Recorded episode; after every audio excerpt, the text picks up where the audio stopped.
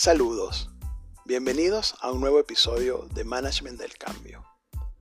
Hoy les voy a conversar acerca del tener o el ser. El tener está relacionado con la acumulación de bienes en el mundo.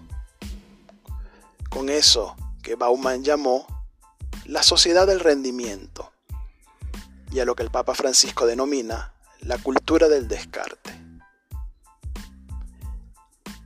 Se busca cada vez adquirir más, porque se piensa que el estatus va a venir dado por eso que se tiene.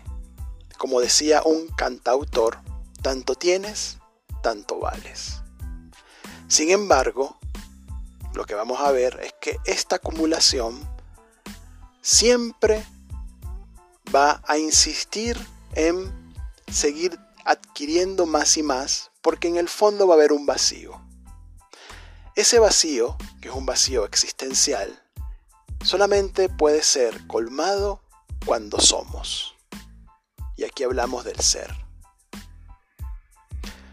Víctor Frank habla de la trascendencia del hombre en el mundo cuando ejerce su dimensión espiritual. Esa dimensión está relacionada con el ser. Esa dimensión que solamente puede ejercer la persona porque es poseedora de una voluntad.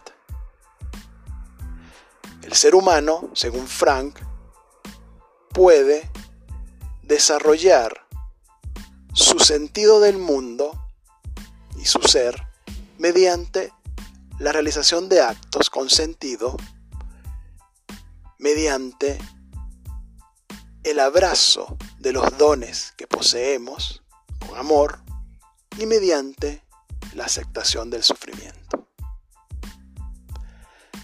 Trascender en el mundo implica ese ejercicio del ser.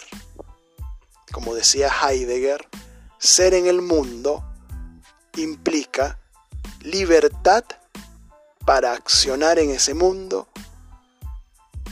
pero haciéndolo con responsabilidad, sabiendo que ser persona implica ser único e irrepetible.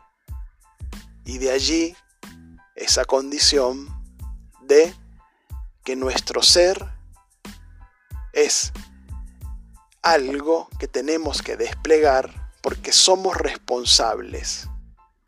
Somos responsables de ejercer nuestros dones en el mundo. Solamente eso nos colma. Solamente de esa manera no se siente vacío. La tensión entre el tener y el ser está en eso. ¿Qué decidís vos? tener y acumular o ser y desplegar tus dones en el mundo. Hasta luego.